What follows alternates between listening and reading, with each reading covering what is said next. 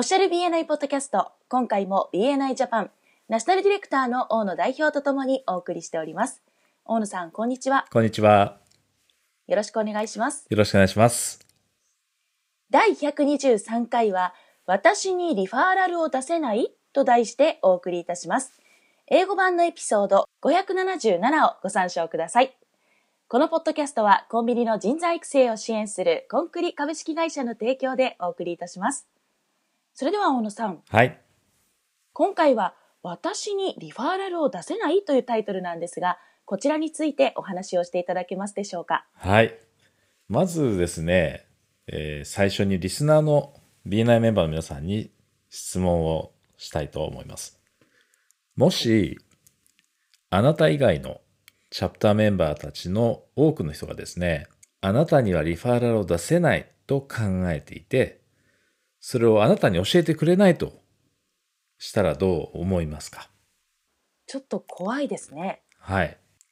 えー今回参照している英語版のポッドキャストにはですね、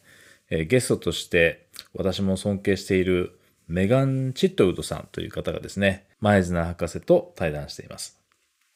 はい。彼女はアラバマ州の北にあるんですかね、ノーザンアラバマのリージョンのエグゼクティブディレクターなんですけれども、もともと彼女はメンバーからスタートをしてるんですね。はい。もともと彼女は建設業界のえープロジェクト管理っていうんですかね、プロジェクトマネジメントをお専門としていらっしゃったんですけども、えーとビジネスコーチとして、チャプターには所属していたんだそうです。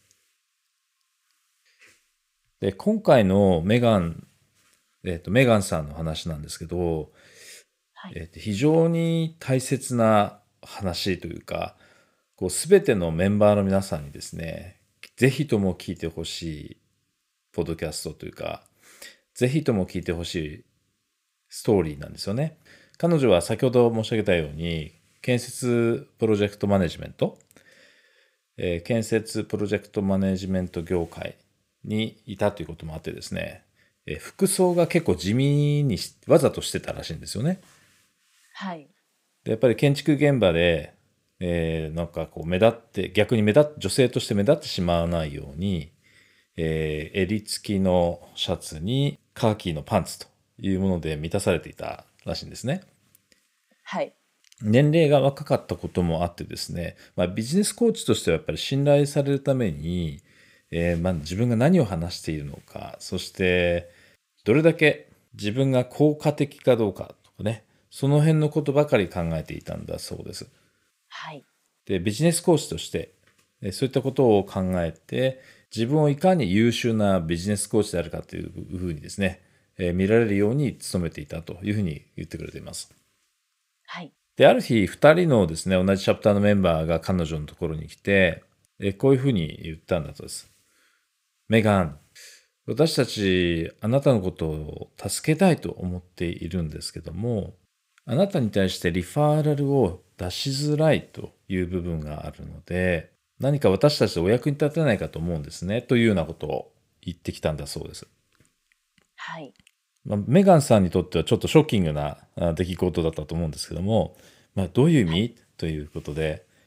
話を聞くわけですね。やすさん、そんな話を振られたらどう思いますか？そうですね。私だったらパニックになっちゃうかもしれないです。そうですよね。はい。はい。まあ、彼女はさすがだと思うんですけども、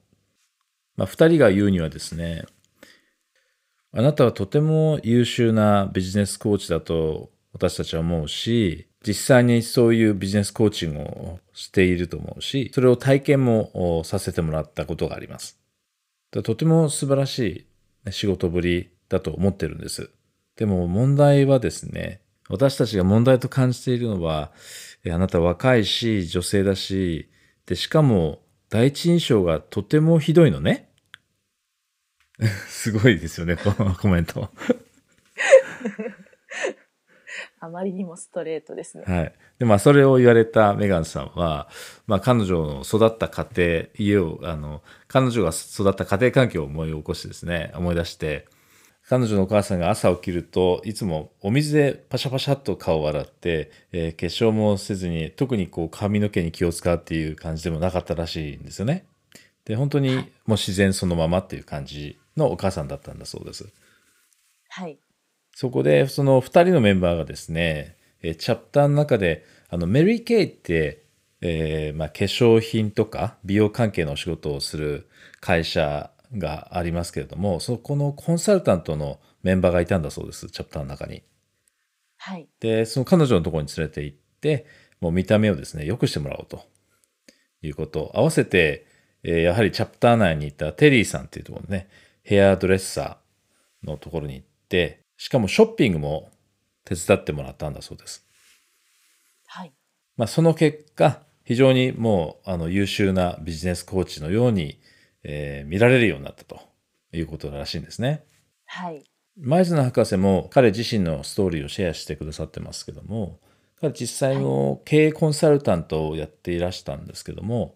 年齢が実際若かったんですね278ということだったのではい。いかに信頼してもらうかっていうことが、まあ、彼の課題だったわけですよね。でそのために、えーそれを乗り越えるためにチャプタープレジデントをやったりして自分がどういうふうに物事をマネージするかっていうのを周りの人に見てもらうということで、えー信頼してもらうっていう方法を取られていたと言ってらっしゃいますよね。はい。でもこういうこのフィードバックっていうのは非常にこう与える方も難しいし受け止める方も難しいと思うんですよね。そうですね。ね、自分に対する批判って捉えてしまうとなかなかこうそのせっかくのフィードバックが取り入れることができないし自分が成長することができないと思うんですよね。はい。で前津博士もこう loving and caring っていう言葉でおっしゃっていますけどまあ愛情を持ってもう気にかけているっていうことが相手に伝わるようなコミュニケーションが非常に大切だっていうことですよね。はい。メガンさんもやっぱりこう2人のねメンバーさんに言われた時にその彼女たちが自分のことを気にかけてくれているってことはすぐ分かったとだからそういったフィードバックもちゃんと聞けたというふうにおっしゃってますよねはい。BNI のですねトラディション伝統っていうのがいくつかあるんですけどもその中の一つに、えー People don't care how much you know until they know how much you care ちょっと長いですね、えー日本語に直すと人というものはあなたがどれだけ気にかけてくれているかっていうことを知るまではあなたがどれだけのことを知っているかということについては興味を持たないという、まあ、直訳するとそんな感じの意味なんですけども、えーポイントは、えどれだけこう気にかけている、えー愛情を持って気にかけているかっていうことを知ってもらわないと人間関係においてなかなかうまくいかないという意味合いですよね。はい。でいろんなフレーズ紹介してくれてますけども何かフィードバックを提供するときには英語で言うと「Are you open to a suggestion?」っていう質問をよく言うんですけども一つご提案させていただいてもいいですかっていうように許可を最初に取るっていうのはあ一つのポイントですよね。はい。でメガンも紹介してくれてますけどもう一つのフレーズとしてはで本当にあなたのことを助けたいと思ってるんですけども難しく感じていることが一つあるんですっていうような切り出し方。ね。あなたがもっとリファーラルをもらえるようになるために、えーいくつかご提案させていただいてもよろしいですかっていうような質問も今回のケースでは有効ですよね。そうですね。では、えーっと逆にフィードバックを受ける時の、まあ、ポイントというか秘訣というかその辺をちょっとあの話してみるとフィードバックをもらった時に、えーそのフィードバックのおどの部分が、まあ、真実であるのかっていうことを考えるんだそうです。はい。周りがどのように受け止めるかっていうのはこれはあの現実なわけなんですけどもその周りの人たちが自分について受け止めている現実のどの部分が真実なのかっていうことを考えるようにするんだそうです。はい。でフィードバックというのはもう四六時中どこにいても受けるものだと思うんですけれども、えー、と言葉としてこのフィードバックをもらっていない時でもあの実際にはですね何らかのこうフィードバックっていうんですかね、その自分の存在とか行動に対して、あるいは言動に対してのフィードバックがあの存在しているということも言えると思うんですよね。はい。で、そのフィードバックを、えー、どのようにこう聞いて、自分をより良くするためにこう取り入れられるか。で、これによって成長できるかっていうところが多分大事なところですよね。そうですね。マイズナ博士がですね、feedback is not necessary about you っていうふうに言ってるんです。これはあの非常に面白いと思うんですけども、フィードバックというものは必ずしもあなたのことを言っているんではないと。あなたのことではなくて、あなたが何に取り組んでいるか、あ,、えー、あなたが取り組んでいることやものについてのフィードバックだと。そういうふうに言ってあの言ってくれてますよね。はい。で、まとめのところで最後に、えー、マイズナー博士が、まあ、問いを投げかけていますけれども、もし、す、え、べ、てのチャプター、そしてリージョン、すべての国が、こういったいろんなフィードバックに対して、えー、耳を傾けるということができたら、どんな風になるでしょうと。どんなことが可能になるでしょうかというふうに問いかけてくれてますよね。はい。それに対して答えは何ですかね？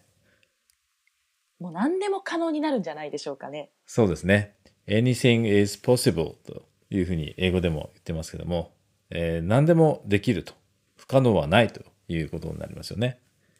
はい。すべての夢が叶うというふうにも言えると思います。そうですね。